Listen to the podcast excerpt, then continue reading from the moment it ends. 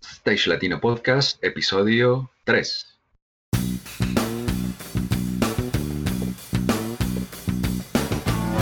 Si eres técnico, ingeniero, diseñador, productor o gestor de eventos y espectáculos, o quieres desempeñarte en cualquiera de estas áreas, este es tu podcast. Stage Latino es el programa en el que hablamos de todo lo relacionado con la planeación, producción y puesta en marcha de eventos y espectáculos a nivel profesional.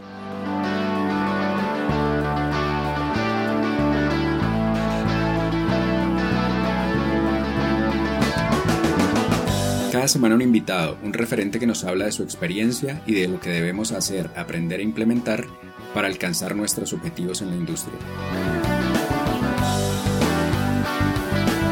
Y recuerda que para acceder a todas las herramientas y contenidos gratuitos de esta tu plataforma, solo hace falta registrarse en stagelatino.com. Y sin más, comencemos.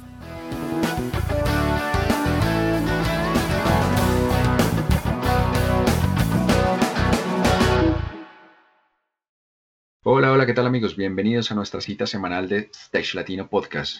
Nuevamente con ustedes, quien les habla, Fernando García, programador de iluminación y creador y director de stagelatino.com.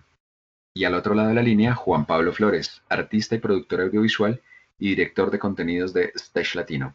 ¿Cómo vamos, Juanpa? Hola Fercho, nuevamente por acá les envío un saludo a ti y a todas las personas que nos están escuchando. Un buen día, buenas tardes o buenas noches, especialmente para América Latina y la comunidad de habla hispana. Continuamos con la segunda parte de la entrevista con Andrés Albornoz, eh, entrando en materia de una vez. Eh, Andrés, ¿cuáles son las herramientas que empleas para poder hacer tu trabajo? No sé si hay algún, algún software, alguna herramienta tecnológica o equipo específico que empleas para hacer tu trabajo. Claro, eh, bueno, hay varias, de, nuevo, dependiendo del, del, momento de la producción donde usted esté. En preproducción, el, ¿cómo se llama? El rey, amo y señor, se llama Excel. Ahí no hay nada que hacer. Excel es el que manda y cuadra todo en, en preproducción, técnico, no técnico, carga, manifiestos de carga, cuáles son las consolas, a qué ciudades voy, entonces usted hace su cuadro de Excel y a qué ciudades va y empieza a repartir su carga. A nivel de ya de diseño, en la pre, preproducción, antes cuando usted está diseñando el escenario, show, toda la vaina, eh, trabajamos entre dos software eh, uno es el SketchUp, que es lo más fácil y lo más rápido que hay para generar las ideas preliminares, para medidas, como para todo lo que es el preliminar. Y ya después todo se traslada a Vectorworks. Con Vectorworks es ya donde se genera y se ejecuta toda la, todo lo que tiene que ver con el escenario. Todo. Escenario hasta los camiones. Nosotros en Estados Unidos dibujamos la carga del camión. Depende de la carga del camión, que todos estemos en horario. Y eso se dibuja también en SketchUp o en Vector. En Vector hacemos todo lo que es, eh, los, como, como en Storyboard, todo lo que son las visuales del escenario, para, para que de ahí arranque el programador o los set designers, los, los constructores del set, ¿no? Y hay una, hay una, hay, un, hay dos apps que usamos mucho. Eh, una es, eh, Planify, Planify es como un master tour, pero en Planify es donde usted maneja todo lo que es el tour. Información de vuelos, de hoteles, de recorridos, de tiempos, de llamados, a qué horas tengo que estar en el lobby, eh, mails de información. De nuevo, la información es súper importante. Entonces, a través de esa aplicación trabajamos todo. Y en el momento que se, que se diseñen shows nuevos, eh, no sé, Maestro Kers, ahorita Marc Anthony en el, en el Maestro Kers, un show privado, eh, o escenarios así rapiditos se hacen en eh, Stage Designer, aplicaciones específicas para Stage Plots. También hay una aplicación muy, muy interesante que es de Pelletier. Pelletier, si es Pelletier o Petelier. Bueno, ahí está todo lo que es tipos de luz, todo lo que es el tema de, la corriente, códigos de colores, eh, todo eso para, para, ya chequearlo en campo. Entonces, básicamente son esas. Eh, Andrés, hay, una, hay, hay algo que siempre me ha causado, desde mi punto de vista de programador de iluminación, hay algo que siempre me ha llamado la atención y es el momento de la negociación eh, con las otras bandas y, con la producción en un festival. Em, ¿Qué es lo más difícil ahí? Eh, a veces, a veces eh, lo, que, lo que hablábamos en el comienzo, y es que no hay como mucho sentido común y, como, y no, hay muy buena comunicación, sino que cada quien llega a pelear por lo suyo. No hay como, como una empatía y como, eh, no sé si es mi percepción o efectivamente pasa. Bueno, aquí hay un tema y es que cada quien tiene su forma de trabajar, ¿cierto? Em, eh, cada quien tiene su forma de negociar y cada quien tiene su, su, manera de levantarse de la cama todos los días, por el derecho o por el izquierdo, ¿sí o qué? O por el frente, arrastres y salga. Ahora, que eso pasa, sí, pasa bastante. Em, es algo en lo que yo le aprendí a Rolly, que no estoy de acuerdo, y es que eh, no sé si les ha pasado que, ay, que es que la banda principal no les deja usar todas las luces. Sí. Correcto. Ah, que es que solo me usan las luces de frente y los seguidores. O muchas veces solo los seguidores. ¿No? Eh, ese tema de la negociación es, para mí es una pérdida de tiempo. Saquemos adelante el festival, saquemos adelante el show y vámonos todos para la casa, sin ser facilista y sin dejar de, de, tener calidad en mi show, porque usted use todas las luces, cómo las use, ya ahí sí vemos quién es quién, ¿no? Use todo lo que tenga necesario, listo, me toca mover tarimas, ahí sí entramos a, negociar. ¿Por qué tengo que yo que mover mis tarimas? Una vez yo conecte y esté yo en el lugar, no me mueva. Tiene que moverme, listo, muévame. ¿Qué es, qué vamos a hacer o qué me propone para evitar cualquier inconveniente? Es decir, no es un secreto que si yo pongo un amplificador y el micrófono está en el momento que es en la prueba de sonido, sonó bien, Después suena mal y no es por el micrófono, pero todo el mundo va a decir, ah, pues es que como lo movieron, ah, pues es que como no sé qué, ¿sí? Entonces yo como productor, ¿qué digo? No, no me muevan, listo, me va a mover. Perfecto, deme ruedas en las sobretarimas, deme espacio para trabajar, usted muévame por donde quiera, cubra los cables, no me pase ninguna tarima encima de mis cables. Pero ¿qué pasa? Los productores o las personas, los stage managers, algunos, hay unos muy buenos, no solamente hablando de economía, sino a nivel general yo les puedo hablar de una persona que para mí es el mejor stage manager y se llama Martín Villegas. Es el stage de Maldita Vecindad, de Víctimas del Doctor Ser un mexicano que la tiene reclara. bueno, hay mucha gente muy buena, pero este man, parce, es una persona que usted llega al escenario eh, y le tiene todos los planos, le tiene los diagramas de, tráfico, por dónde entra, por dónde sale, qué vamos a hacer, qué vamos a hacer allá. Un tipo súper tranquilo, no grita, negocia y no dice mentiras. ¿Cuál es el peor problema, weón? Que uno llega a los festivales, a muchos lugares y le dicen, eh, y dice uno, ¿tiene ruedas? Sí, sí, tenemos las ruedas, perfecto. ¿Tiene áreas de trabajo? Sí, sí, sí, sí. Ahorita no están porque es que las vamos a montar. Perfecto. Va usted el día antes, ¿no? Ve todo y listo. Va el día del show y le dice, venga, en mis áreas de trabajo. No, es que no pudimos montarlas porque es que el camión llegó y es que no llegó. Bueno, y entonces, no, pero igual tenemos que mover sus tarimas, pero ¿Y a dónde los va a meter? Entonces ya esa negociación se vuelve, es como que lo cogen uno es extorsivo. Ah, pues entonces, pues es que es, que es el señor que no quiere. Y ahí es donde uno se vuelve el malo y le dicen a uno, pues que él es el productor que es que no, no deja trabajar. ¿Qué pasa? Usted negocia una cantidad de cosas en festivales y hay muchas veces que no se las cumplen. Muchas veces, por diferentes motivos, por los motivos que sea. Pero si usted no está de acuerdo como gente local, dígame, no desde un principio, eso no es pecado. No puedo, no le doy, no me, me vale mucho y uno se ajusta. Pero, ¿qué tenemos nosotros en Colombia? No sabemos decir no. No podemos decir no, mano.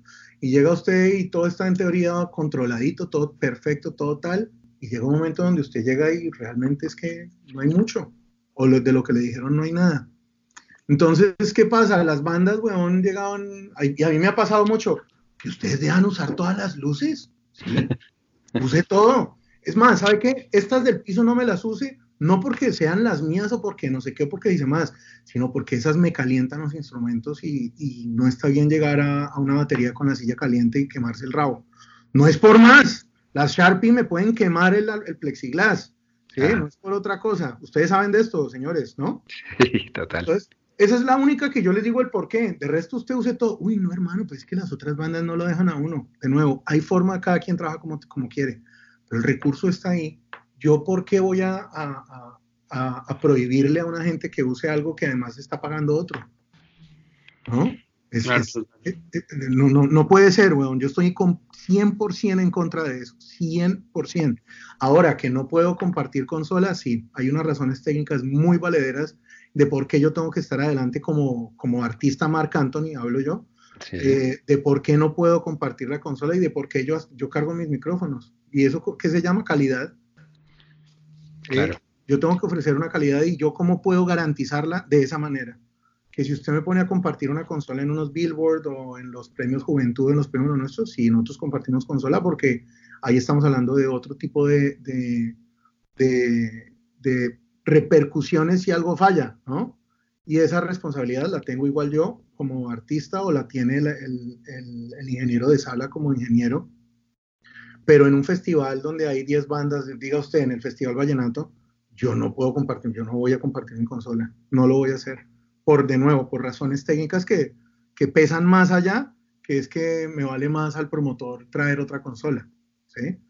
Entonces esa negociación es otro tema de comunicación. Si todos en, la preproducción tenemos acceso a la comunicación, a planos, que el productor local se siente y haga un plano, hay muchos productores que, de nuevo, se hacen llamar production manager, pero no, no hacen un plano, no porque ellos lo hagan, mándenlo a hacer, háganlo en una servilleta si quiere, pero hagan algo. Pero entonces, ¿qué pasa? A usted le dicen, sí, sí, es que está, no, no, es que no lo tengo, no, es que es muy pesado, no, que es que tal. Pucha, llega usted al lugar el día del show y no hay planos y todo se puede solucionar en la preproducción, porque la fase más importante de esto es la pre. Usted llega al show ya a ejecutar, ya en teoría debe estar todo aceitadito. Pasa de una, todo perfecto y pasémosla bueno. Pero no, estamos en la cultura de que es que no llevo, no duermo en ocho días y es que me llegaron y es que no sabía y es que, y es que, es que, es que, cuando se vuelve un festival una pesadilla porque no hay control y han llegado usted a esa, esa solucionarle a determinada gente en el escenario porque, porque no hubo comunicación en el principio. Entonces llega usted a hablar con nosotros productores donde todos quieren ya cubrirse el rabo porque eso es lo que todos quieren en un punto y se cierran no, marica, es que yo no puedo mover mis tarimas. No, weón, es que a mí mi, tiempo de programación de luces es ese porque me lo va a correr. No, no me lo corre. Y ahí es donde queda entonces en culpa del artista o del productor del artista, ah, es que esos manes son una mierda. Ese man no se deja trabajar y tal. Hay que ver los dos lados. Y lo, lo digo porque lo he vivido en los dos lados. Lo he vivido como productor de artista internacional y como productor local. En productor local me llegan artistas que les ha ido tan mal, weón, que llegan con los, con el, con la espuela arriba, hermano, a matar. Y dice uno, venga, hermano, dale suave, que yo le, estoy aquí es para ayudarle. Hmm. Ya cuando se siente y le dice, no, no, no, es que aquí me ha pasado esto, lo otro, y es que me han dicho mentiras, y es que, y es que, y es que ya uno dice, bueno, sin excusarlos, eh, hay una mala experiencia y bueno, hasta cierto punto lo entiendo. Pero me quedé con tiempo y de información, y si usted me da mi información y me tiene con, lo que, con la información que necesito bien, yo no le puedo decir que no, ni siquiera cuando me cambia cosas del rider. Claro, es que ahí es cuando, cuando perdón, te interrumpo, el, el, productor se convierte en un apoyo o en un dolor de cabeza. Y, y, ahora pregunto, con el empresario, esa imagen, dependiendo de las condiciones de lo que has contado que va sucediendo para que uno como productor tome una decisión u otra, el empresario tal vez puede estar un poco alejado de, de, de eso que está sucediendo ahí en campo, ¿Cómo crees que, se muestra esa imagen de, dolor de cabeza o de ser más bien es un soporte para, el empresario? No es que al empresario eso no, en teoría no le debería llegar, digo yo. Cada quien debería hacer su trabajo y el empresario debe confiar en la persona que está contratando por las razones que lo esté contratando. El empresario sí o sí debe confiar en, el, en, el, en, el, en la compañía que está poniendo los equipos. El empresario debe confiar ¿Sí? ¿Para qué? Para que el empresario vaya y haga lo que debe hacer eh, según su cargo, como le dicen en Estados Unidos. En, Estados Unidos al empresario no le dicen empresario, le dicen promotor, el promoter. El promotor es que él sale a promover el evento para que haga billete, parce. Y ese es su trabajo. ¿Qué pasa? Hay empresarios que quieren ser productores o hay empresarios que no dejan tomar decisión al productor. ¿Por qué? Porque sí, muchas decisiones dependen de la economía, muchas decisiones tienen su fundamento en la parte del billete. Pero pues es que así es, huevón. Así es. Y el productor tiene que tener la madurez tal de tomar determinadas decisiones que interfieran en el bolsillo del promotor. Es así. Marica, es que nos toca llegar con la carga al escenario que queda en la mitad de la cancha y para eso necesitamos 300 láminas de, de, playwood. Listo. 300 láminas de playwood son tanto, tinton, 10 millones. Uy, no, no se los doy. Pues que hay que comprarlo. Mándelo comprar. Esa, esa decisión Es una decisión que tiene que tomar el production manager local, sí o sí. Pero ¿qué pasa? No, es que eso me costó tantos millones, pero ¿por qué? No, es que esa decisión no la puedo tomar yo, Andrés, porque, porque eso vale billete. Y entonces, ¿cómo quiere que yo haga? ¿Me lo, nos, los echamos al hombro? Entonces, es eso de, mis opciones. Entonces, ¿qué pasa? Al promotor en teoría o al empresario, como le dicen en Colombia, un empresario es una persona que monta una empresa. ¿Sí? Un promotor es una persona que promueve, un promotor en el entretenimiento promueve y hace billete promoviendo para vender boletas, ¿sí o no? Sí. Haga su trabajo. El production manager, ¿qué hace? Dirigir y coordinar una producción. Déjelo hacer su trabajo. Confíe en el man, déjelo incluso que se equivoque. Que si, una equivocación de un production manager es billete, y ese billete si tiene que salir del bolsillo de esa persona, como a mí me ha pasado, cuando yo la embarraba a nivel de billete me ha tocado pagar, pues marica, saque, salga y pague. No hay nada para solucionar, salga y pague. Que es que se me olvidó de responder ese mail, y entonces en ese mail había la decisión de contratar o no un forklift, un, perdón, un montacargas se me olvidó contratarlo, maricas, eso no está dentro de mi presupuesto, le toca pagarlo usted, salga y pague, ¿sí? Todo eso tiene que ver con el tema de confianza y con el tema de conocimiento. Entonces ustedes me dicen que, los promotores, que los empresarios, que si deberían o no deberían saber. Yo pienso que deberían saber hasta cierto punto. Al final del show debería ser un balance. Aquí lo hay no sé cuántas personas y cuántas compañías al final de un evento en Colombia o festivales se sientan y dicen, listo, el balance del evento fue, sin hablar de informes y sin burocracia ni nada, sentarse a hablar de una retroalimentación en función de que el próximo sea mejor. No sé cuántas lo hagan, la verdad. No sé. Vale, Andrés. ¿Y mm, cuándo un productor de artista eh, podría tomar la atribución de, cancelar un show? ¿En qué condiciones? Eh, digamos, eh, que efectivamente su artista lo respalde, que efectivamente su, pues, su empresa lo, respalde, o, definitivamente no es él el que debería tomar esa decisión, cómo funciona, cómo funciona el tema. Cualquier persona podría tomar esa decisión. La primera y la, cosa más importante o de lo, que uno más debe fijar es de la seguridad. Si cualquier persona de un crew se da cuenta de alguna falla en la seguridad de una estructura, en la seguridad de la electricidad, en la seguridad de algo, dígalo. De eso depende cancelar o no un show, se lo digo. Uno como productor toma decisiones del día a día, pero nuestras decisiones son en función de que se haga un show. Nosotros estamos para sumar, nosotros estamos para solucionar, nosotros estamos para, para echar el show para adelante. Pero si hay algún tema de seguridad, hay que echarlo para atrás. Para mí, la, y pues, en mi experiencia, la seguridad está primero. ¿Seguridad de quién? Del público, seguridad del artista, mi seguridad, la seguridad de, los, que tengan, de los que tengan que ver dentro del show.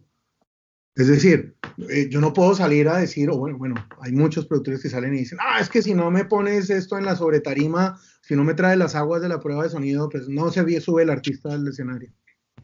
Ajá. ¿No? Lo he escuchado, como productor local lo he escuchado mil veces, yo les digo, perfecto, hágale, no lo suba, ¿no? O, lo que sea que yo ya he dicho, o lo que sea que yo haya escuchado, eh, hay gente que sí funciona así, pero de ahí a que yo pueda hacerlo, sí, cualquier persona, ustedes como ingenieros, como, como programadores de luces también están en la obligación. Si usted ve que el rig de la, de, la parrilla, una luz está por caerse, lo, primero, su sentido común es levantar la mano, bueno, ni decir, marica, mata a alguien. Nosotros todo el día, ustedes, luces, sonido, todo el día estamos jugando con la vida de gente. En Washington. Y yo estaba parado en el escenario, estaban en la prueba de sonido, marcación de piso las, las bailarinas, que también me gustaría hablar ahorita un poco de eso. Eh, marcaron piso, perfecto, estamos ahí, vamos, eh, almuerzo. Cuando sueno, pues, eh, veo que suena ¡pa! Y me volteo y el tornillo de un shackle. Ups. ¿Y esto dónde cayó? Miro para arriba y me voy para donde arriba y le digo, Rolly, acaba de caer un tornillo. Eh, ¿Cuál es el, no, el protocolo? Me dice, saca todo el mundo al escenario. Marica, usted, yo no sé si usted haciendo eso en Colombia se le van a reír, pero es la seguridad de la gente, weón. No, total, y un rigger de una revisar. Mm, sí, no, porque uno no sabe dónde está, entonces suba, vea por dónde se va a subir, eh, hable primero dentro de todos los riggers, mire, el, tornillo cayó acá, entonces listo, ¿cuáles son las probabilidades de que esté aquí, aquí, allá? Desde el piso que se ve dónde pudo haber caído este tornillo, ahora súbase por tal estructura que es la que no tiene nada vinculado a ver y usted hasta dónde puede llegar. Es tiempo, estamos hablando de tiempo. Claro. Pero no, para nosotros es la malicia indígena, ah, eso súbase, que eso no pasa nada. Nunca ha pasado nada, porque iba a montar eh, los vientos en la pared de vientos, si nunca ha pasado nada, ¿no? Entonces, ¿qué pasa? La seguridad es lo primero. Ah, bueno, y para terminar, límpieme todo, listo. Háblese con el, con el Marshall de turno, con el Rigger de turno, con el no sé qué de turno y cómo se va a solucionar, de dónde salió el, el tornillo. Tres horas donde el escenario estaba totalmente quieto. No se movió un tornillo en el escenario, no se subió nadie en el escenario que no fueran las personas que debían estar con determinada seguridad, con determinada cosa, y se habló de cancelar o no el show, porque cayó un tornillo. La seguridad es lo primero que uno debe determinar si, ese, si, el show es viable o no. Y ahora hábleme de corriente, weón. Estaba yo en gira de, de Camilo VI en, en, Colombia hace ya un par de abriles y hermano, estábamos en Manizales en la Plaza de Toros y el día anterior se nos había caído un techo porque llovió mucho. Era Percival, los dueños de ese, de ese techo. Me acuerdo que llegué yo al hotel de Pereira, huevón, 3 de la mañana y me llama el man Mauricio, parcero, y me dice, brother, después de que había pasado de toda esa gira, pasó de todo, weón. Spinal Tap, no sé si ustedes han visto esa película. Bueno, de lo que nunca pasa, pasó en esa gira. Pues, huevón, me llama a las 3, 4 de la mañana, yo qué sé, me dice, Albornoz se nos cayó el techo y venga, Mauro, esto no son chistes. Esta no es hora, no, parce, a lo bien, llovió tanto, se nos embombó, el, el tema de la, la, carpa estaba, estaba medio poner y se vino el techo abajo. Bueno, bueno, pues nada, el mismo día del show, ojo, nosotros veníamos de show back to back y ese mismo día del show, pues nada, pasémoslo para mañana. No, no, no, mentira mientras desmontan el techo adelante, montemos otro techo al frente. Entonces, mientras el frente lo estaban desmontando así con las vainas de seguridad, los mínimos protocolos de seguridad que había en la época, vaya montando una tarima al frente del escenario y todo de ceros el mismo día del show, así medio, a, medio cojeando. Llegaron los productores Miguel de la Ruz y Pedro Almeida, grandes amigos hoy en día también. Weón, listo, y este escenario que la sobretarima sobre cajas de gaseosa. No, weón, una vaina Marica, tengo fotos. no, mal, mal, todo mal. Pues, me arranca un aguacero, parce. Arranca un aguacero de esos que dice uno lo que nos faltaba, hermano. Que volviera a llover. Pero no era una lluvia, sino que usted en la Plaza de Toros de Manizales y pregúntele a cualquier persona que haya llueve y eso es una piscina. Hmm. Hoy en día no sé, pero yo me bajé del escenario y el agua me daba por encima de las rodillas.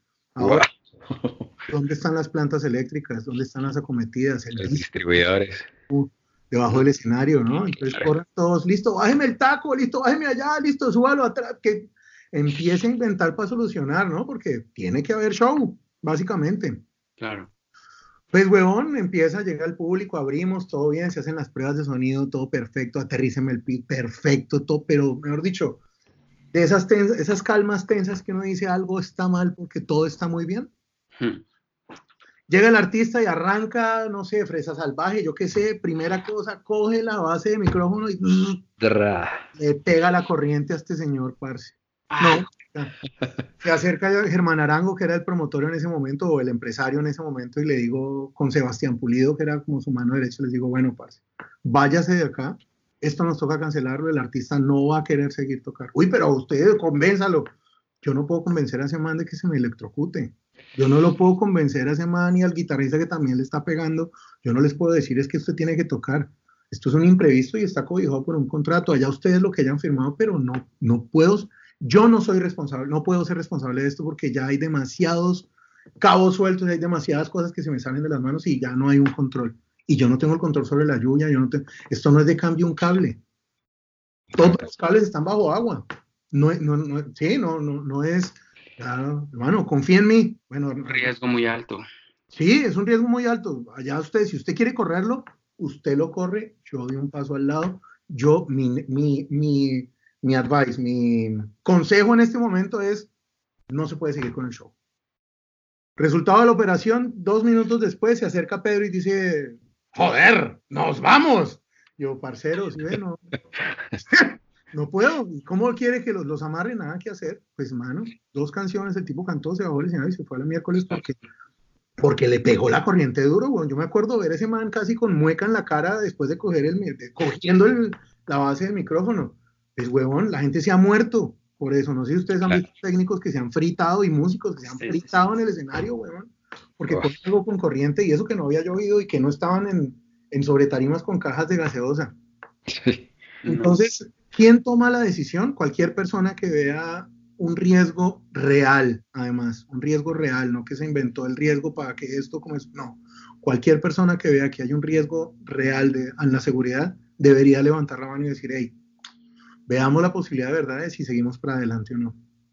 Ahora, aquí si usted me dice que es que el sonido se dañó y no se puede seguir, eh, que no me prenden las luces, que se me fue la planta, esos son imprevistos que usted tiene que tener la, la tranquilidad mental de echar para adelante.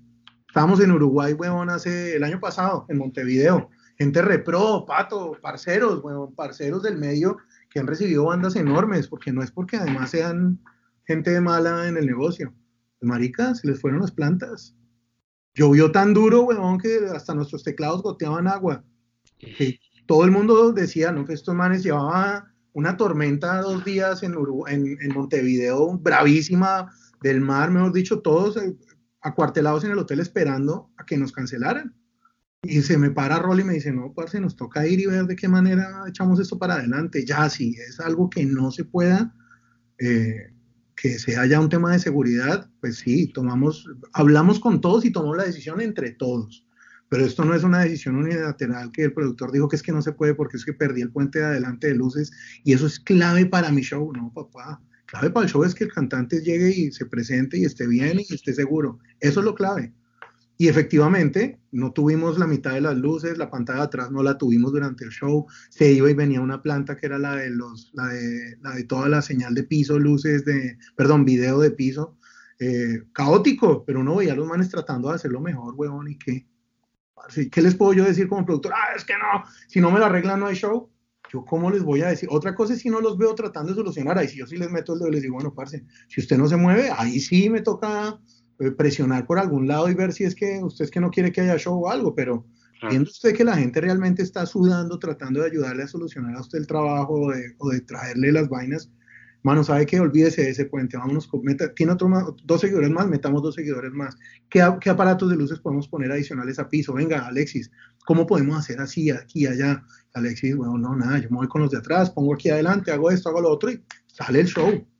¿Y qué pasa? No es que no estemos haciendo nuestro trabajo. Al contrario, estamos haciendo nuestro trabajo porque con lo que hay, después de haberlo visto montado, porque otra cosa es que si no está y me están diciendo mentiras, yo sí les digo, no se vengan músicos quédese todo el mundo donde está hasta que me den lo que me dijeron que me iban a dar, ¿no?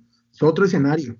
Pero en este caso, y como también nos pasó ahorita en Pasto, se fue una planta, tenía los filtros, lo que, bueno, lo que haya sido, y con una de las mejores compañías en, en Colombia, con Conrado, línea estratégica. Luego se nos fue la planta de luces, estaban dos puentes que se iban y venían, que el video, que la vaina. ¿Y qué puede hacer uno, bueno, caerle al man a gritos? Bueno, ahí grítele a la planta. ¿Eh? Vaya y dígale a la planta, es que mi hija, si usted no sirve, mi artista no se sube. ¿Sí me, explico? Pero hay gente que no entiende eso, weón. Hay gente que no entiende, entonces quieren que la gente, ¿y por qué, güey, madres, no me cambiaron el filtro y es que este cabe y tal? Pues, weón, entonces llegue usted antes y asegúrese de que eso esté así o váyase usted tan al, tan al, tan al, al, detalle que tiene que usted que revisar eso. No habría tiempo para los shows o un productor de revisar todos los detalles. Claro. Entonces, ¿quién toma la decisión? Se lo repito y se lo reitero. Cualquier persona que vea que hay un tema de seguridad debería hacerlo. Que sepamos, ¿no? No que, ay, que es que mire, que es que se parece, que es que no está bien pegado. No, así se pone un strap, todo bien. Es así, le cuelga un pedacito y le sobra, tranquila, ¿no? Alguien que sepa y que diga, no, es que eso sí está mal, el, el chaco le está, está al revés.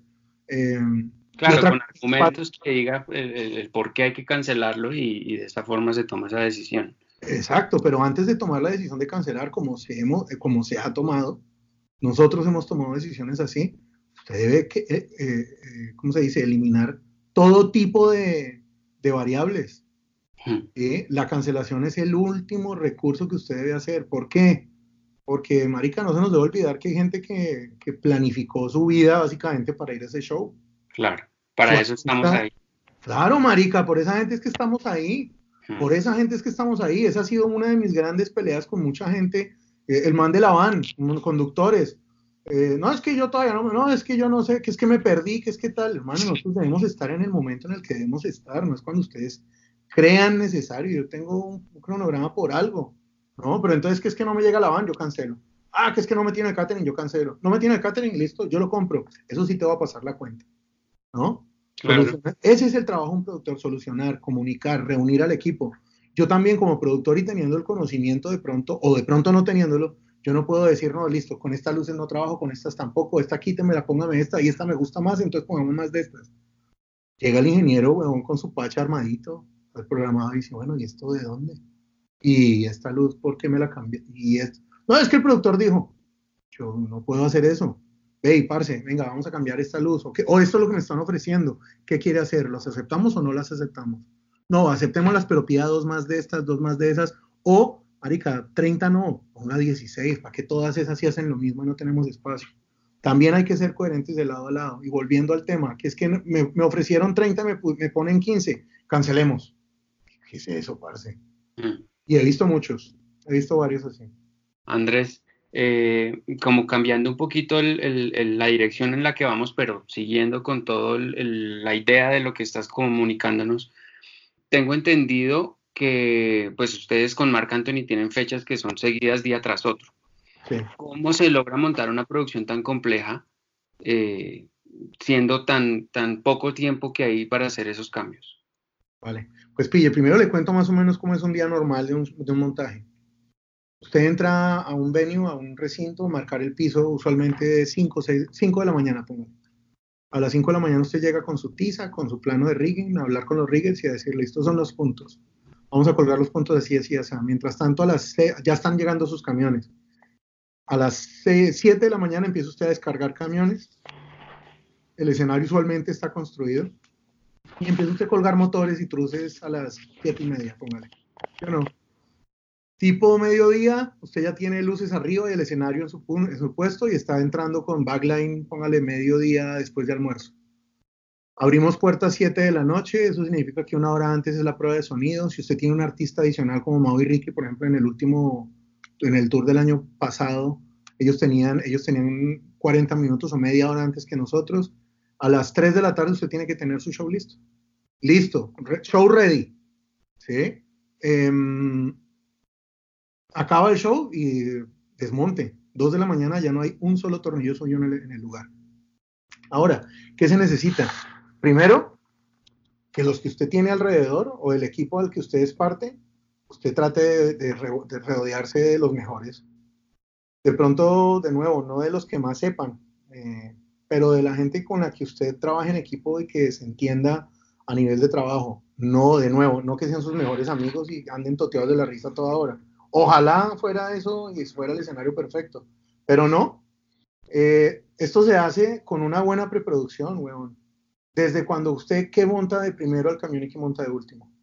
Que sea tiempo eficiente. Es decir, ¿qué es lo primero que sale del camión cuando usted va a montar? Los motores, ¿sí o no? el, rigging, todo el pack de steel, todo lo que son los slingas, spansets, todo lo que usted va a montar arriba en el techo. ¿Sí? o en su defecto scaffold, si usted va a hacer todo el, andamiaje alrededor. Desde ese punto es tener control sobre esos tiempos. Entonces, ¿qué pasa? Ustedes de que nosotros desde que cargamos el camión lo cargamos en función de qué es lo que se saca primero del camión. ¿sí? Y todos los proveedores lo hacen. Entonces usted anda en una gira con 10 camiones, los 10 camiones andan encaravanados de una ciudad a otra y usted ya sabe cuál camión entra primero o usted les hace saber cuál camión entra primero, cuántos dos de carga tengo, si no tengo, cuántos, cuántos montacargas tengo, cuánta gente tengo yo de carga y de descarga. Y es desde ahí, desde la coordinación de producción, donde usted puede hacer posible algo como esto, de montar un show en el mismo día y desmontar en el mismo día para estar listos para el día siguiente. Y es mm, básicamente, de nuevo volvemos al tema de comunicación y ahí sí se necesita un poco de experiencia y conocimiento que se va adquiriendo es girando ¿Qué pasa en Colombia, weón? Que muchas veces al conductor del camión no le dicen la dirección que es. A mí me pasaba mucho. Venga, aquí estoy esperando el equipo y ¿por qué no llega? No, el camión ya salió. Yo sé que salió porque yo hablé con el conductor, pero ¿dónde está y no me contesta? A la media hora hable usted con el camión. No, es que yo estoy aquí en la puerta de tal dirección. No, no es esa la puerta, papacito. Es esta otra, hermano, porque es que. ¿Y a usted quién le dio la información? No, no, en la oficina. Entonces no hay, no hay, no hay una comunicación efectiva. Esa es una gravísima. Y la otra es que usted dice, ya estoy en camino cuando está todavía recogiendo su computadora en la oficina o está en su cama esperando, yo no sé. ¿No? A todos nos pasa. Me incluyo, weón. A todos nos ha pasado. Entonces, desde ese momento usted tiene que ser consciente de que usted es parte de un conglomerado, de un, usted es parte de, usted es un músculo más. Claro, si todos son conscientes de eso, estoy seguro que puede pasar en cualquier lugar del mundo ese montaje, en cualquier lugar del mundo. Teniendo en cuenta que hay tráfico, entonces usted salga dos horas antes, mande el camión desde la noche anterior, eh, cuadre la corriente desde tres días antes, hágase un plano y dale el plano a todo el mundo. O sea, ustedes como programadores y trabajaban con compañías, ¿cuántas veces llegaron ustedes a montar shows sin conocer el plano de, luces? De 10, 10. Ahí está. ¿Por qué, huevón, usted no es fácil? Imprimas, en vez de imprimirse uno para el jefe, imprima 10 y repártale a la gente, ya que si usted no lo vio y no lo estudió y no, lo, no le puso cinco minutos de su tiempo para ojearlo, porque ya la experiencia le dice a uno que usted, yo estoy seguro que ustedes viendo un plano 10 minutos ya saben cuál es adelante, cuál es atrás, y ya saben ustedes, listo, usted coge el, la cruz del frente, yo cojo la del centro, y usted, maricón, coja la de atrás, porque usted no vino la vez pasada. ¿No? Y, hace seguidor. Claro, weón, ya, además, sí, sí, monta el intercom y hace los seguidores. Pero no, weón, entonces todo es como tan a, la, tan a la brava y tan de rápido y tan como sin planeación que llega la gente y los shows salen porque terminan saliendo, pero a un costo, gente, de efectividad, weón, donde la gente no duerme, no hay rotación en el personal. Eh, también hay personas que porque creen que cuidar su puesto es que se quedan ahí arraigadas a un puesto, no descansan eh, y trabajan después al 50. Entonces, ¿cómo se hace? Planificando, weón. Usted solamente tiene que planificar cuántas horas van a trabajar por día los stations o la, o la gente local eh, de a cuatro horas y tiene que darles comida, perfecto. Entonces usted empieza a repartir esas cuatro horas en, labores, en lo que usted ya sabe que se va a montar de primero, después, qué camión descargo primero, rigging, luces, tarimas y estructuras. En ese mismo orden yo reparto a la gente y en ese mismo orden yo cito a mi gente a trabajar. Pero allá, huevón, en muchos... ¿Perdón? Es una coreografía que hay que eh, hacer. tal cual, parce, tal cual. Bailemos juntos. Es tal cual una coreografía y así se le dice acá. Hagamos como, como dice la coreografía, tal. Mientras que allá es, todos llegan, todos, luces, sonido, video, estructura, ah, todo el mundo a las 6 de la mañana. ¿Por, qué, llave? ¿Me entiende? No, es que me estoy ahorrando en el camión, en el transporte. ¿Perdón? ¿Cuánto se puede estar ahorrando? ¿200, 300 mil pesos? No sé. Es billete, ¿no? No, también. Claro, o la otra es que el mismo camión hace cuatro viajes. Eso, huevón. O el camionero también es de los que monta el techo, las tarimas, el tarimero es el mismo de las luces, el de las luces luego y tira los cables de sonido. otra vez, no me malentiendan, no porque aquí se haga de manera diferente es la manera que funciona. A la final allá todo el show funciona. Pero yo estoy seguro que si se planifica un poco más, se reparte un poco más el recurso, las cosas saldrían mucho mejor y no estaría el mismo que está en la bodega rascándose la cabeza y apretando nalgas diciendo, uy, puta, se me olvidó tal vaina, uy, fue madre, eh, ¿verdad que me pidieron esto y no lo mandé? Es que como tenemos esto, está en el otro show, eh, sí, los seguidores no me llegan porque es que están en el otro show, perfecto, ¿en qué los va a mandar? Uy, parce, el camión para eso. ¿Me entiende? Mientras que siente a toda la gente media hora, siente al conductor del camión, siente a los técnicos, siente a los programadores, tráigase a alguien de los promotores, tráigase a su productor, que el productor lidere y diga, mire, señores, vamos a entrar a tal hora. A partir de tal hora usted no me puede entrar sin una acreditación. A partir de tal hora, usted me tiene que tener el cableado de la corriente. Ah, no, que es que yo no tengo tiempo suficiente. Perfecto. Entonces, venga usted más temprano. Uy, pero ¿por qué va a llegar más temprano? Y este man no llega más temprano como yo. Es que no tiene que llegar más. ¿Sí me entiende? Sí, claro. todo el mundo y reparte la información y cada quien es consciente que su labor depende de la de otro, todos felices. Y aquí esa conciencia existe. En Colombia y en otros países, mm, no tanto. ¿Cómo es que van a citar? Sí, marica, yo he visto en shows donde yo he estado. Hermano, el del video, ¿ustedes de qué hora están? Uy, hermano, yo llegué aquí a las 5. ¿Ya que llegó usted a las 5? No, pues, eh, pues ayudar. Bueno, perfecto, ayudó, pero ¿cuál es su responsabilidad? No, pues yo monto la pantalla. ¿Y hasta qué horas pudo montar la pantalla? No, nosotros empezamos a las 11. Parce, llegué a las 10 y está, está tranquilito, fresco, eh, concentrado. ¿Va a rendir más? Seguro, weón. Físicamente no rinde más. Seguro.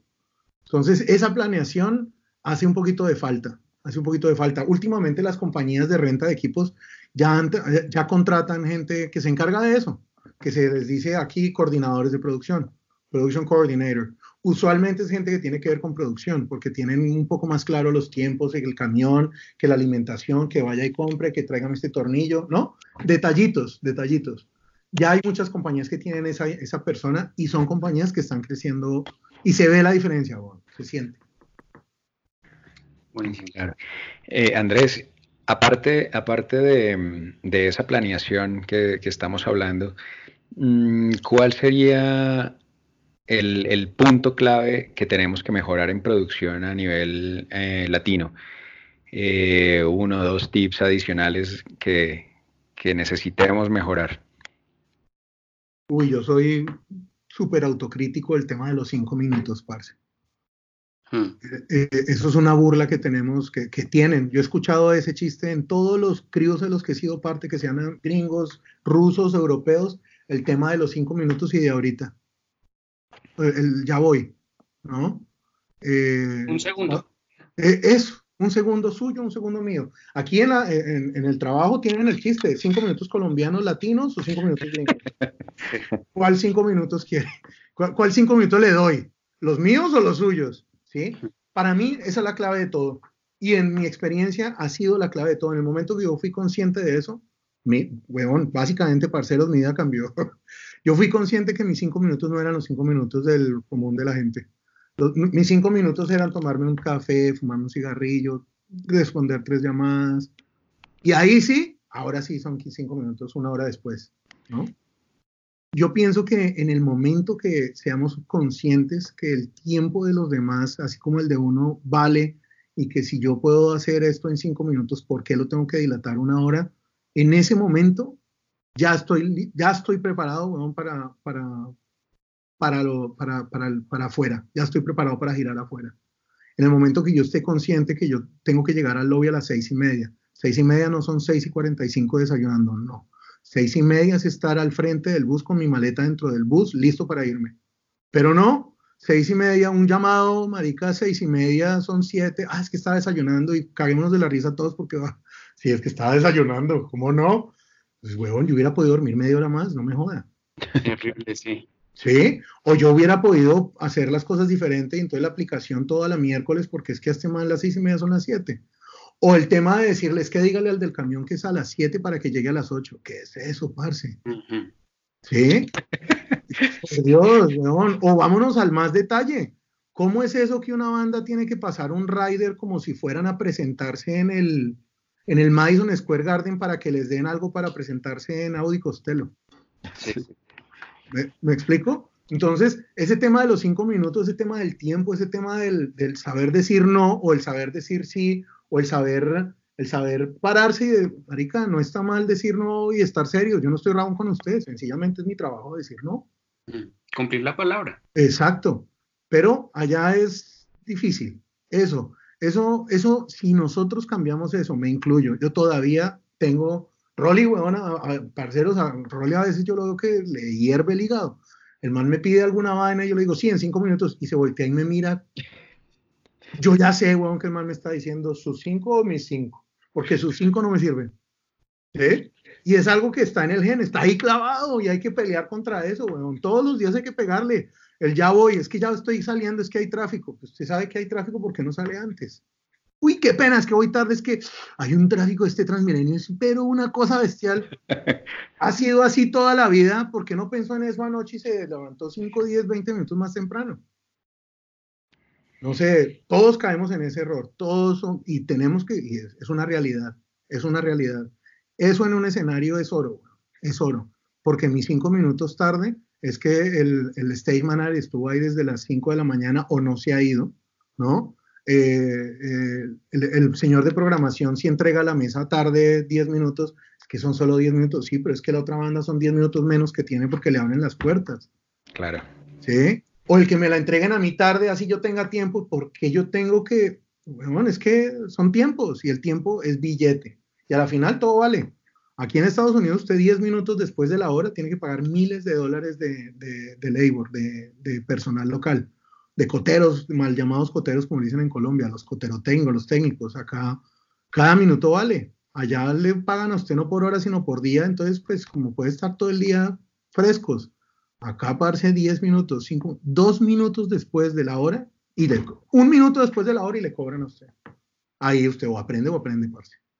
Entonces, que hay que cambiar eso, bueno, hay que cambiar eso y también hay que cambiar un poco, es que no, pues que aquí en Colombia, no, pues que aquí no se puede, no, que es que acá no deja, no, que es que la burocracia también son realidades, bueno, y eso es algo que en esta generación va, a tener que pasar muchas generaciones para que tipo de burocracia, permisos, incluso que pongan a la gente que sepan los lugares que deberían, eso no va a cambiar. Se marica, no cambia, entonces debemos de perder el tiempo en quedarnos en huevonadas y más bien hagamos nuestro trabajo y solucionemos, o hagamos un poco más de nuestro trabajo y solucionemos, eh, hablando de escenarios, eh, porque pues es que si no lo solucionamos nos, que, nos quedamos en el mismo círculo vicioso de de no se puede, es que la policía, es que los medios, es que el, el, los permisos, es que Psycho, sí, bueno, puede que todo sea verdad, pero entonces deje de ser parte de la, del problema y sea una solución. Claro. Párese, listo, vamos a hacer esto para solucionarlo. Punto. Bueno, Andrés, qué chévere. Pues ya como para entrar al, al final de, del podcast y de lo que estamos hablando, Mm, no sé si hay alguna mm, recomendación o algo más que le quieras decir a las personas que están encaminadas hacia el, hacia el cargo de, productor. Y pues finalizar para que nos cuentes eh, sobre qué canales eh, en línea podemos encontrarte, seguirte, conocer más de tu trabajo, páginas web. Claro, pues parce, no solo a quien quiera ser productor, porque no conozco a alguien que sueñe con, ah, es que yo quiero ser productor no, no, no, no solo a esas personas que si están ahí las encontraré, como dice el meme, pero sí a todo el mundo del entretenimiento, alguien que quiera tener que ver en, en escenarios, y es que sí se puede, se puede, lo he visto, lo he vivido, lo he hecho, se puede llegar a grande, se puede pensar en grande, se puede aprender en grande, se puede, se puede, pero manténganse humildes, bueno, al llegar a un punto donde en teoría es alto, yo no sé y no lo siento así, pero lo, lo, lo, que más debe dejar es humildad y respeto hacia los demás, compartir ese conocimiento, el conocimiento debe ser universal, eso de que yo aprendo, entonces yo no le enseño al otro para que no me quite el trabajo, o burlarse porque el otro la está cagando en algo, o, o eso no lleva a nada, eso no lleva a nada. Tampoco ese cogerse de las manos y cantar el himno del escenario todos juntos, porque pues tampoco.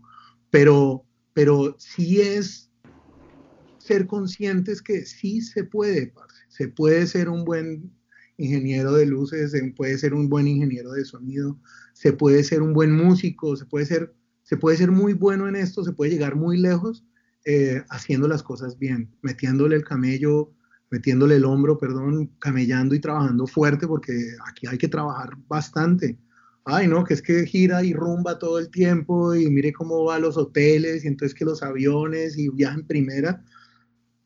De pronto, de pronto, pero deja uno la familia, no está uno cuando se le mueren los, los, familiares, no está usted en la entrega de notas de su hija, no está cuando su papá se enferma, no está en su casa cuando le cortaron la luz porque pues usted no está ahí, parce, entonces vaya y corra y solucione estando quién sabe dónde.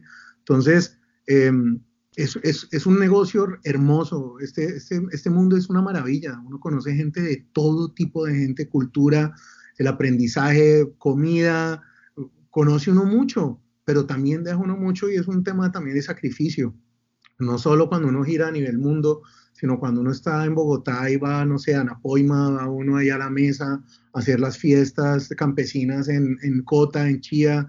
Son días que usted no va y conozco muchos papás que han visto a sus hijos por primera vez por Skype. Entonces, eh, es hermoso este y yo no, lo, yo no me echaría para atrás, pero hay que verlo también porque a mucha gente cuando llega a, girar, eh, se les acaba la vida porque la parte personal pesa mucho también. Y entonces su sueño que era llegar a donde llegó, lo que los hace es ser infelices y, empiezan a trabajar a medias y a quejarse y todo está mal y tal. ¿Por qué? Porque tienen un sinsabor muy grande porque su tema personal no, no deja, porque no puede tener una relación estable o porque su mujer le, siempre piensa que está rodeado de nenas y enrumbado a toda hora, cuando, cuando se acaba el show lo único que uno quiere es revisar mail, chatear con la nena o con, o, con los jefes a decir que todo está bien, a comerse su pizza, tomarse una cerveza e irse a la cama, ¿no? Eso es complejo porque es más la gente que le deja de hablar a uno porque uno no les dice que no puede algo que, que los que siguen ahí, ¿sabe? Familia, amigos, gente cercana, que uno entiende que se quieran ver con uno y uno también quiere verlos, pero hay personas que no entienden y he tenido muchos eh, digamos, muchas diferencias con personas que, que, le dicen a uno, listo, está aquí en la ciudad, no nos hemos visto hace 10 años, hermano, sáqueme 10 minutos. No los tengo. No, no tengo 10 minutos. Es como ir a un banco donde un amigo que esté eh, cumpliendo horario de 5 a 5 y decirle, hermano, le caigo a las 10 y deme 10 minutos. No puede. No, o al amigo médico, hermano, decirle, hermano, entonces que eh, deme boleticas y ahí nos vemos, hermano. Que perdón, al amigo médico, hermano, entonces yo le caigo a las tipo 5 o 6 y me atiende que yo voy con un amigo y, y nos atiende para que nos revise una rodilla. Total. No da, no da, hermano, no da. Hay veces uno sí, uno puede conseguir una boleta aquí, una allá, y lo hace uno con todo el amor del mundo. Pero, escucha, gente que le dice uno, listo, almorzamos a la una, no puedo, pero en algún momento tendrá que almorzar. Sí, yo almuerzo aquí adentro. Aquí adentro en, dos minutos. Exacto. Viene hasta España, me pasó, viene hasta Barcelona y no nos vamos a ver. Y me encantaría que nos viéramos, pero llego a, a un vuelo a las 11 de la noche el día anterior del show, entro a las 5 de la mañana a montar, desayuno en el lugar. A las 12 y media del día me siento yo a almorzar por media horita, me levanto a la una, sigo trabajando, que no le puedo explicar qué es todo lo que uno hace, porque pues em, no da. Eh, luego abren puertas a las 6 de la tarde, a las de 6 a 7 tengo, eh, no sé, reuniones, abrimos, no abrimos, a qué horas viene el artista, a qué horas no viene Arranca el show y a las 11 de la noche estamos recogiendo las cosas para coger un tren para la siguiente ciudad. Díganme ustedes a qué hora saca uno el tiempo, por más que yo lo quiera.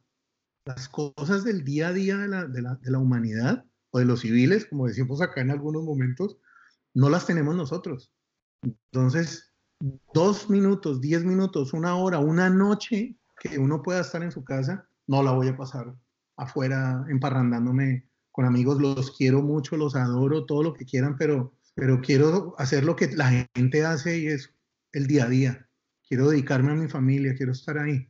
¿sí? Y, hay mucho, y hay gente que no lo entiende. Entonces, también lo hablamos con la gente. Llega uno a la casa y ya los amigos ni cuentan con uno para vainas porque como nunca va o si está aquí en Colombia, pues es, es, de mejor familia, pues si no viene entonces también dejan de contar con uno y llega un momento en que uno llega y quiere hacer algo y la misma gente ya empieza a decirle a uno, no, pero es que esto, no, que es que lo otro. Bueno, un almuerzo, no todo tiene que ser rumba ni nada, ni, ni alrededor. Entonces, porque viene el show, ahí sí le escriben a uno. Yo conozco muchas familias que no es por comparar, pero los que no estamos ahí, lo, lo, lo vemos de otra manera, lo vemos un poco de pronto hay veces como con más importancia el, el, poder compartir con la familia, el poder compartir con un amigo. El decirle te quiero un amigo, marica, eso es imposible afuera. En esto, cada rato, cada sí, rato, porque sabemos lo que es, lo que significa esa amistad. Y eso lo aprendí con la gente de Fuerza de Paz, ¿sabe? Esa hermandad, esa vaina, y luego cada crew es eso. Uno se cuida la espalda, se levanta, no se levanta, está pendiente de si bajo al lobby para ir a tiempo al, al lugar o a coger un avión, eh, si está enfermo, no está enfermo, si incluso si está apagado o no apagado, porque qué le pasó, qué no le pasó. Son vainas que uno entiende con el rock and roll, son cosas que uno entiende con la vida, son cosas que uno entiende en la, en la ruta. Si uno no está ahí realmente, eh, la gente dice, sí, yo entiendo, debe ser difícil, debe ser maravilloso, debe ser, debe ser, debe ser pero hasta que no están ahí no, no, no, se entiende cómo es realmente, que no es del todo malo, ¿no? No me estoy quejando, de nuevo, no lo cambiaría por nada, pero no es tan fácil como la gente cree, realmente no lo es. Obviamente, si hay rumba, si hay descontrol, hay rock and roll, hace parte de la adrenalina de esto. Lo importante es que la gente no se deje llevar por esos temas y también que el conocimiento está ahí, parceros, el conocimiento está ahí, es, es, es recogerlo de nuevo, YouTube, todo eso es, marica, unas herramientas absurdas. Pero métase a las páginas de los, de los fabricantes, métase a las páginas de los aparatos que salen nuevos, vaya a ferias, viaje. Sí es de invertir, es de, de moverse, pero pues nosotros no pagamos, no tenemos como pagar una universidad, marica, entonces no sé qué, y salga y viaje y vaya a las ferias, fiestas, así sea una feria de miércoles en Bogotá, que todo el mundo quejándose, que porque hay esa feria es una mierda, que es que ese stand es una mierda, listo, vaya, vea, conozca. No hay nada nuevo, está bien, respetable, no hay nada nuevo, pero respétele a la gente, ¿no? la gente que está tratando de abrir empresa, huevón, y dice, listo, yo estoy diseñando escenarios y quiero montarme esta empresa. Conozco mucha gente que, huevón, se echan para atrás porque los mismos parceros, los mismos artistas dicen, no, ese man cobra mucho, mi tía lo hace o, llamémoslo a que nos haga una propuesta y luego la hacemos por aparte. Marica, seamos coherentes, apoyémonos entre nosotros, huevón. De nuevo, no es llegar a cantar y todos contemos el himno de la producción porque eso jamás va a pasar y en ningún lugar va a pasar pero sí tiene que haber un respeto más allá de, de, colegas y es de compartir ese conocimiento, de empujarnos, de contratar a la gente que no sabe que es buena y a la gente que no es buena decírselo. Sí, no es lo mismo, no es que yo lo dejo de llamar y ya, porque es que, la embarró. Listo, de pronto el man tiene una razón por la cual no estuvo en el momento o por la, porque tomó la decisión que tomó. Eso también es importante, esos balances al final de las cosas son importantes. Ya uno verá si de si, si acepta esas excusas o si acepta eso o si, o si no, ya eso cada quien verá, pero esa, esa oportunidad y el, y el, y el, y el tema de, de explicarle al de al lado, tomarse esos dos, tres minutos para explicarle en vez de burlarse, eso, no, eso para mí es imperdonable. Eso no se hace, eso no está bien. Es como si usted, entonces, porque no estamos en el colegio o en la universidad, entonces el profesor viene y se me burla o el de al lado se me burla porque yo pregunté algo. Como en miércoles, si yo pregunto es porque quiero saber. ¿Me entiende? Como que respéteme eso. Y hay que respetar eso también, hay que compartir ese conocimiento. El conocimiento tiene que ser universal. ¿Qué es eso? Entonces, eso es lo que yo les digo. Nenas también, mujeres, métanse en esto. En Colombia he visto solo una, no la conozco, he visto una roadie en Rodi Colombia. Sí. Una nena, en fotos la he visto. ¿Cómo? Muy buen punto el que estás tocando. Huevón, hay muchas, yo he hablado con muchas nenas, parce, muchas. No, qué chimba, qué bueno trabajar en eso, pues es que uno llega allá y es que esa que le dan el culo, ay, es que porque es nena entonces no puede hacer fuerza. Parceros, ustedes vienen acá a Estados Unidos y las mujeres trabajan más que uno. ¿Por qué? Porque les toca demostrar, les toca hacer un trabajo doble. Les toca demostrar física y, y moralmente que pueden con esto. Entonces son nenas que, weón, las nenas que trabajan en esto trabajan dos veces lo que uno hace. Pero en Latinoamérica, en Colombia, hablemos de Colombia, burlémonos. Una nena empujando una caja, uy, cuidado se te parte la uña, venga mamita, yo la ayudo. Nuestro machismo también hay un tema gravísimo en nuestro medio. Entonces, ¿qué terminan siendo las nenas? Parvillas, una que otra en luces, eh, pero quieren proponer y no, porque es mujer, entonces no da. Y lo digo como papá de una niña. Puta, las mujeres son poderosas, parceros, poderosas y son más juiciosas que nosotros. Nosotros no las dejamos trabajar, es por miedo a que nos, a que nos pasen, seguro. Entonces, ¿qué pasa? Las nenas, weón, tienen un trabajo doble y en Colombia usted va a un escenario, no ve una sola mujer trabajando. No las ve. Sí, es difícil. A nosotros en Colombia nos falta eso. Entonces, las mujeres les tengo que decir, Maica, salgan de donde estén. Métanle a esto. Esto es un negocio del berra. Además, las necesitamos. Necesitamos una visión femenina. Y las mujeres no solamente son para el camerino, las mujeres son muy buenas diseñando. Las nenas son muy buenas en los detalles, las nenas son muy buenas en las papelerías, en la planeación. ¿Cómo? En la planeación. Planeación, weón, muy buenas. Yalesa es una nena que es una productora dura. Y bueno, hay varias en el tema de la, de la producción en Colombia, pero weón, en escenarios técnicas no hay. No hay.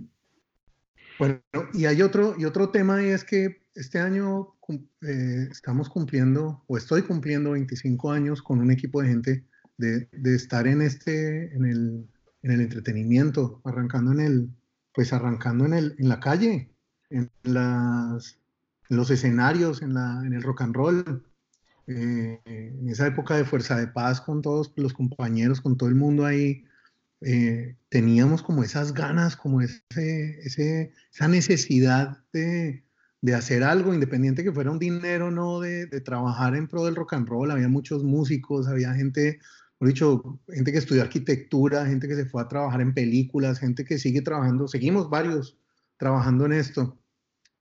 Otros cogieron otros caminos, pero hablo de eso porque ahorita uno ve mucha gente que trabaja en esto y es como si le tocara.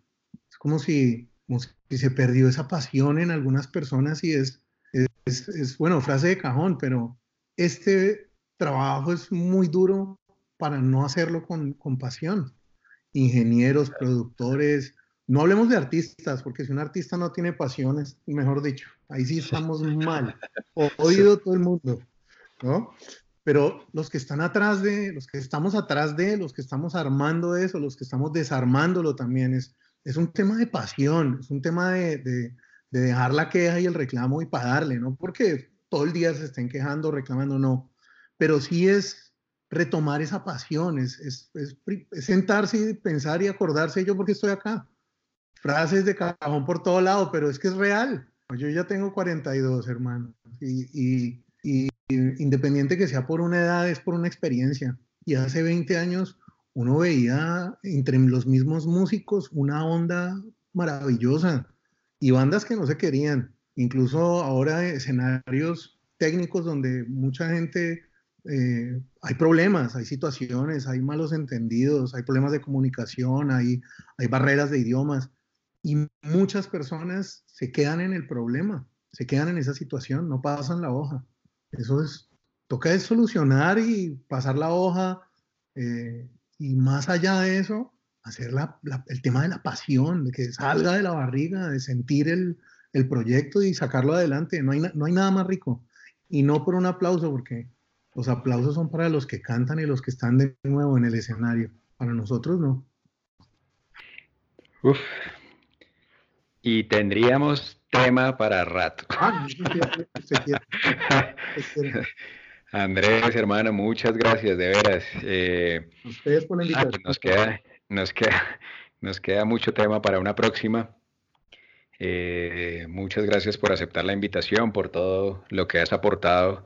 Listo, aquí estoy para lo que sea, lo que necesiten y bueno, y apoyando la, la, iniciativa de ustedes que es muy interesante y también es muy necesaria en el medio que hayan canales como estos para, para poder compartir las experiencias para poder compartir lo que me ha funcionado. Por ejemplo, en este momento he hablado de, lo, de la experiencia y de lo que me ha funcionado a mí como productor o como stage manager o como, como quieran ponerme. Em, otras personas podrán poner otros puntos de vista y se puede dar un, una dinámica muy interesante y de, y de y un, un, lugar donde haya conocimiento eh, guardadito para la gente es muy chévere, es muy chévere. Qué bueno, Andrés. Nada, muchas gracias. Fuerte abrazo entonces. Eh, Pero nos, faltó conocer las redes de, ah, Andrés. Ah. Un poquito donde te encontramos y podemos ver tu trabajo. Claro, yo estoy en Instagram como Crazy Stage, Crazy de loco y Stage de escenario.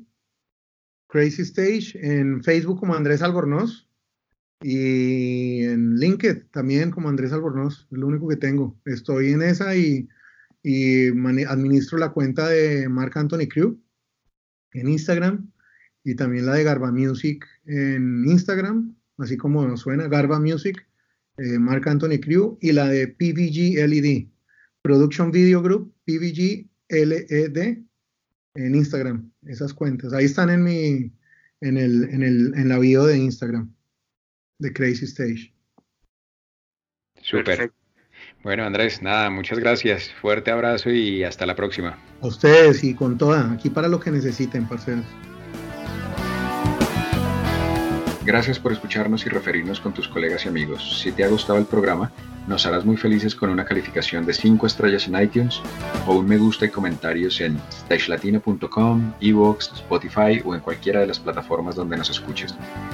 Y recuerda que para acceder a todas nuestras herramientas y recursos gratuitos, el único requisito es estar registrado como usuario en stagelatino.com.